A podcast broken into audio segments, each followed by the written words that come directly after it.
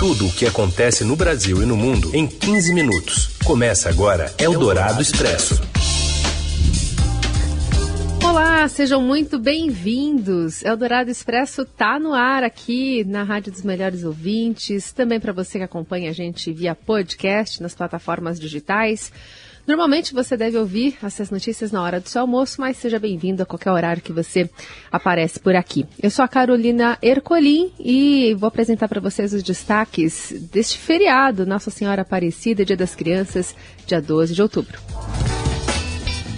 Santuário de Aparecida recebe fiéis e no dia da padroeira, arcebispo pede pátria sem armas, ódio e mentiras durante a celebração.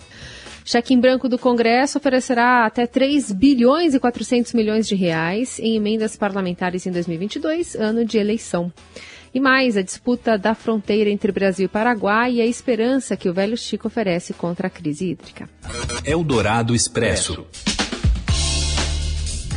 A gente abre com a notícia da economia, porque o Fundo Monetário Internacional reduziu um pouco a projeção de crescimento do Brasil para 2021 na estimativa de 5,3% divulgada em julho para 5,2% agora, de acordo com o relatório Perspectiva Econômica Mundial. Para 2022, a revisão para baixo foi maior, pois passou da estimativa de crescimento do país de 1,9 para 1,5. Para 2026, o FMI prevê uma alta de 2,1% do produto interno bruto. A economista-chefe do FMI, Gita Gopinath, afirmou que o pequeno corte na projeção para o crescimento do Brasil neste ano é resultado do aperto na política monetária e também do quadro nos Estados Unidos. Citou, ela citou o país brevemente durante a entrevista coletiva do lançamento desta publicação. Eldorado Expresso. E pela primeira vez desde o início da pandemia, os fiéis podem ir às missas de celebração ao Dia da Padroeira nesta terça-feira no Santuário de Aparecida no interior de São Paulo. Em 2020, a data é, foi restrita, né, de público, inclusive, funcionários, pessoas responsáveis pela celebração no momento das missas. O número de pessoas em Romaria pela Via Dutra com destino ao santuário neste ano também cresceu. Aliás, é 43% maior do que antes da pandemia, segundo os dados da concessionária que administra a via. A caminhada até o santuário é uma tradição, né, no dia 12 de outubro. Milhares de fiéis se mobilizam em um ato de fé até a igreja para a comemoração do Dia da Nossa Senhora. As margens da rodovia, o movimento é, foi bastante intenso, tem sido bastante intenso, né, especialmente desde o final de semana. E sobre é, o conteúdo das missas, o arcebispo de Aparecida, Dom Orlando Brandes, afirmou que para ser pátria amada não pode ser pátria armada durante a missa das nove da manhã, que é a principal do dia no santuário. E o slogan é, a pátria amada né, é do governo de Jair Bolsonaro, mas Brandes não o citou. Mas o presidente é favorável ao armamento da população e é investigado em inquéritos sobre a disseminação de informações falsas que tramita no Supremo. No sermão, é, o arcebispo lamentou as 600 mil mortes por Covid e defendeu a vacina e a ciência. Ao longo da pandemia, Bolsonaro também defendeu medicamentos comprovadamente ineficazes contra a doença e questionou a eficácia das vacinas. Eldorado Expresso. Congresso decidiu ignorar alertas de órgãos de controle e deve assinar um cheque em branco de mais de 3 bilhões de reais em emendas parlamentares para estados e municípios em 2022, ano de eleições sem fiscalização federal. O valor é o que está previsto para ser destinado por meio das chamadas transferências especiais e representa um aumento de 70% do total entregue neste ano, quando atingiram quase 2 bilhões de reais. O mecanismo criado em 2019 é mais uma forma nebulosa de parlamentares enviarem recursos públicos para suas bases eleitorais sem critérios mínimos de transparência. Por essa modalidade, as emendas são aprovadas no orçamento da União sem detalhamento de como o recurso vai ser aplicado. Assim, prefeitos e governadores podem gastar livremente onde bem entenderem, sem fiscalização do Tribunal de Contas da União, diferentemente do que acontece com outras é, modalidades de emendas. Né? Como mostrou o Estadão Broadcast em julho, em alguns casos, as verbas foram enviadas para prefeituras comandadas por familiares dos congressistas. Deputados e senadores defendem o formato e alegam agilidade nas transferências. Eldorado Expresso. O nível maior dos reservatórios barragens do Rio São Francisco viraram salvadoras da pátria contra a crise hídrica e energética que prejudicou a bacia do Rio Paraná, no sudeste e centro-oeste do país. A gente tem mais detalhes dessa informação com André Borges, direto do, de Brasília. Oi, André. O Rio São Francisco, aquele que vai bater no meio do mar, como diz o poeta, é de lá que está vindo a maior parte da energia hidrelétrica que está sendo gerada no Brasil. O Rio São Francisco, na região Nordeste, o Nordeste, né, que historicamente aí costuma ser tão citado pelos períodos de seca, é ele hoje que está aí segurando a situação do abastecimento hídrico e de energia no Brasil. Sobradinho é o maior reservatório em área alagada que fica no São Francisco, né, na Bahia.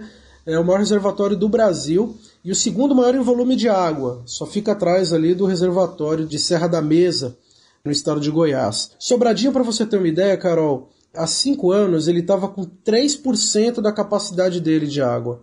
E hoje, esse mesmo reservatório está com 38% da capacidade plena de água que ele consegue armazenar.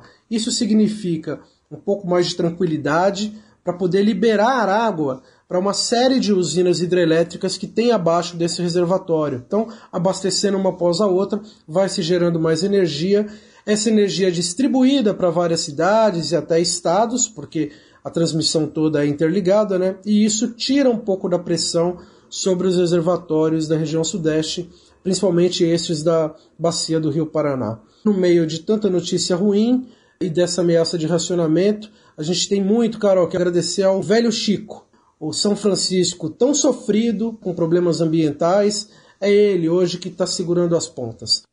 Eldorado Expresso. Um porta-voz da Organização Mundial da Saúde disse hoje que a Agência de Saúde das Nações Unidas aguarda receber os resultados completos dos estudos clínicos do remédio contra a Covid-19 desenvolvido pela farmacêutica Merck, que é conhecida aqui no, no Brasil como MSD. A declaração foi dada um dia após a Merck ter dado entrada em um pedido de emergência, uso emergencial do medicamento Molnupiravir ou Molnupiravir para a agência regulatória americana FDA. O remédio seria usado no tratamento de Covid leve e a moderada em adultos. E se a autorização for concedido, que pode levar algumas semanas, o remédio será o primeiro em formato de comprimido para tratar a doença. Todos os outros eh, tratamentos autorizados pela FDA requerem uma injeção. No começo do mês, a Merck havia anunciado que o seu medicamento reduziu as hospitalizações e mortes em pessoas no início da infecção com o coronavírus. E ontem, a farmacêutica britânica AstraZeneca anunciou que o seu coquetel de medicamentos experimentais contra a Covid se mostrou também eficaz na redução de casos graves e mortes em pacientes não hospitalizados. Os resultados ainda não foram avaliados por outros cientistas nem publicados em revista científica, mas é um caminho medicamento chamado de AZD 7442 reduziu em 50% o risco de desenvolver a forma grave da doença e de morte em pacientes sintomáticos. O estudo acompanhou cerca de 900 pessoas.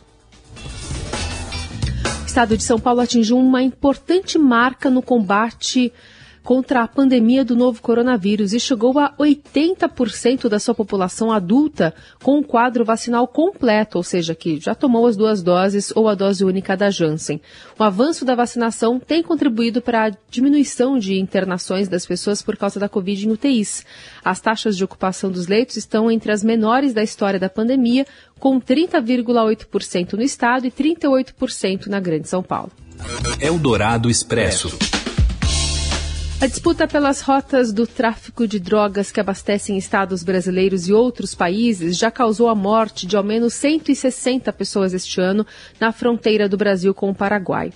No lado brasileiro, foram 74 mortes até setembro, segundo os dados da Polícia Civil. Uma em cada quatro no estado acontece nos 10 municípios da região. Em seis cidades ao, do lado paraguaio, houve ao menos 86 mortos. Segundo as autoridades, a região está em guerra desde 2016, quando a facção paulista, primeiro comando da capital, passou a controlar o tráfico na região. No sábado, quatro pessoas foram executadas em um atentado em Pedro Juan Cabalheiro. Agora a polícia prendeu brasileiros suspeitos da chacina que vitimou até a filha de um governador no Paraguai. Mais informações com José Maria Tomazella. A polícia do Paraguai prendeu nesta segunda-feira seis brasileiros suspeitos de envolvimento no atentado que matou quatro pessoas e deixou outras três feridas no sábado em Pedro Juan Caballero, na fronteira com o Brasil. Os suspeitos estavam em um sobrado na localidade de Cerro Corá, vizinha de Pedro Juan. No local, os policiais apreenderam três carros, celulares, joias e porções de maconha. Segundo a investigação, eles teriam abandonado e queimado uma caminhoneta semelhante à que foi usada no ataque.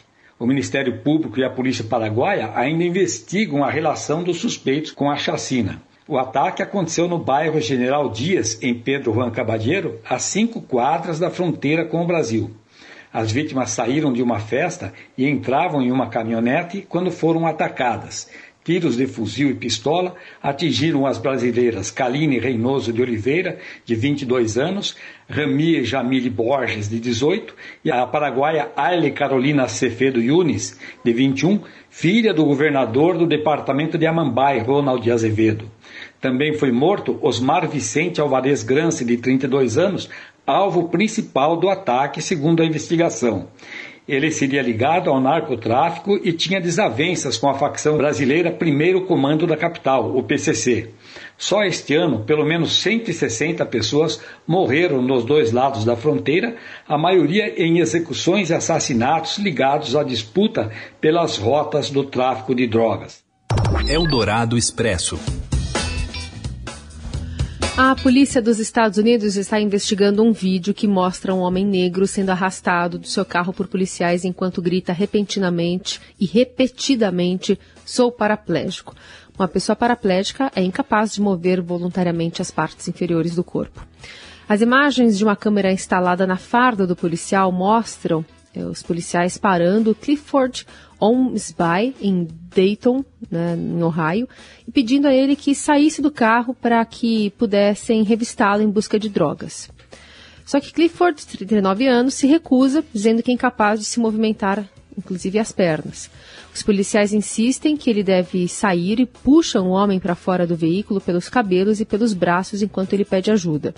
O Departamento de Polícia de Dayton diz que está investigando o incidente ocorrido em 30 de setembro e Clifford, que não foi acusado de qualquer crime relacionado com drogas, é, durante o incidente se recusa repetidamente para que a mulher dele o ajude a sair do carro, embora os policiais digam que então o ajudarão. Parte do vídeo você ouve o áudio aqui. You're getting out of this car, so you can cooperate and get out of the car. I'll drag you out of the car. I don't. Believe it, bro. You can fucking hurt me. You can hurt me, bro. What are y'all doing, bro? Você ouve Eldorado Expresso. Essas notícias reunidas no meio do seu dia para falar sobre regulamentação de jogos eletrônicos, que avança em alguns estados, mas sem amplos debates e causa incômodo entre os gamers. Fala, Robson Morelli. Olá, amigos. Hoje eu quero falar da regulamentação dos jogos eletrônicos, gamers, né? Esses jogos que as pessoas jogam na sua casa, em comunidades e já tem eventos, né, e esportes sendo organizados e muito bem organizados com presença grande de público, de torcedores, de jogadores e também de audiência. Movimenta bom dinheiro esse negócio do gamers. Pois bem, alguns estados brasileiros querem regulamentar as leis para essas partidas de esportes. Querem que esse esporte, esse game, ele se aproxime das modalidades esportivas tradicionais, como o futebol, como o basquete, como o vôlei. E aí tem uma discussão muito grande entre produtores e os organizadores desses eventos com a regulamentação dos estados brasileiros. Essa turma que organiza essa modalidade esportiva ela não foi inserida nessa discussão, ela está à margem dessa discussão e elas olham para isso com muito pé atrás. Não dá para comparar o e-sport com o futebol normal, por exemplo, porque existe a produção de um produto, o game. Então não é só pegar uma bola e ir para um campinho qualquer e jogar. Tem um produtor por trás disso que vende, que negocia, que investe nessa produção do joguinho. E aí você tem que colocar esse pessoal na discussão, seja ela qual for. O que os produtores temem é que fique inviável de você fazer esses eventos, fica inviável de você atrair as pessoas, pode haver taxação, né, imposto, e tudo isso só encarece a atividade, só encarece o gamer e as pessoas né, vão gastar mais dinheiro para praticar este esporte. É isso, gente. Falei, um abraço a todos, valeu. Eldorado Expresso. Aos 90 anos, o Cristo Redentor, monumento símbolo do Rio, faz aniversário também neste 12 de outubro e sofre com as consequências da Covid. Erguido a mais de 700 metros de altura em meio a uma floresta né, urbana, eleito uma das sete maravilhas do mundo moderno e considerado pela Unesco como patrimônio da humanidade, o monumento ainda é um dos pontos turísticos mais procurados por quem visita a capital fluminense. Eram quase 2 milhões de visitantes por ano até 2019, mas o novo coronavírus fez esse número desabar. Para comemorar o aniversário, diversas ações estão programadas para os próximos dias. Hoje, por exemplo, além de missa em ação de graças com a presença de autoridades, tal qual aconteceu na inauguração, inclusive, em 1931, haverá uma apresentação da Esquadrilha da Fumaça e o lançamento de selos e de medalhas comemorativas. Ainda será dado início a uma festa sustentável que se seguirá até o fim de semana na Catedral Metropolitana do Rio. Eldorado Expresso.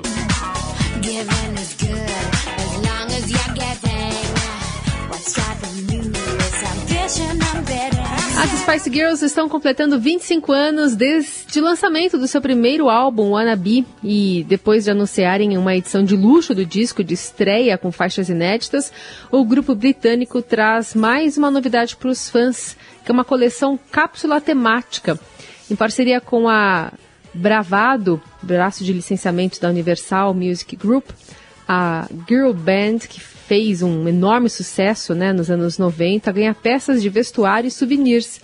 Lançado em 96, Wannabe alcançou o topo das paradas do mundo todo e conquistou uma legião de fãs que seguem as Spice Girls até hoje. Formado inicialmente por Mel B, Emma Bunton, Melanie C., Jerry Halliwell e Victoria Beckman, Beckham, as Spice Girls foram a banda feminina mais vendida da história da música. Em 29 de outubro será lançada uma edição limitada composta de vinil, cassete, dois CDs de luxo com algumas faixas e demos inéditas.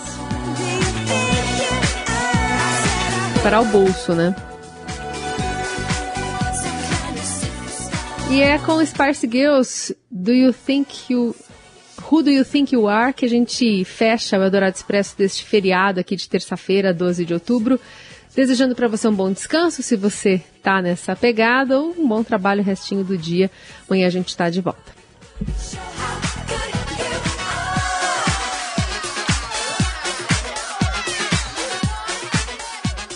Você ouviu Eldorado Expresso tudo o que acontece no Brasil e no mundo em 15 minutos.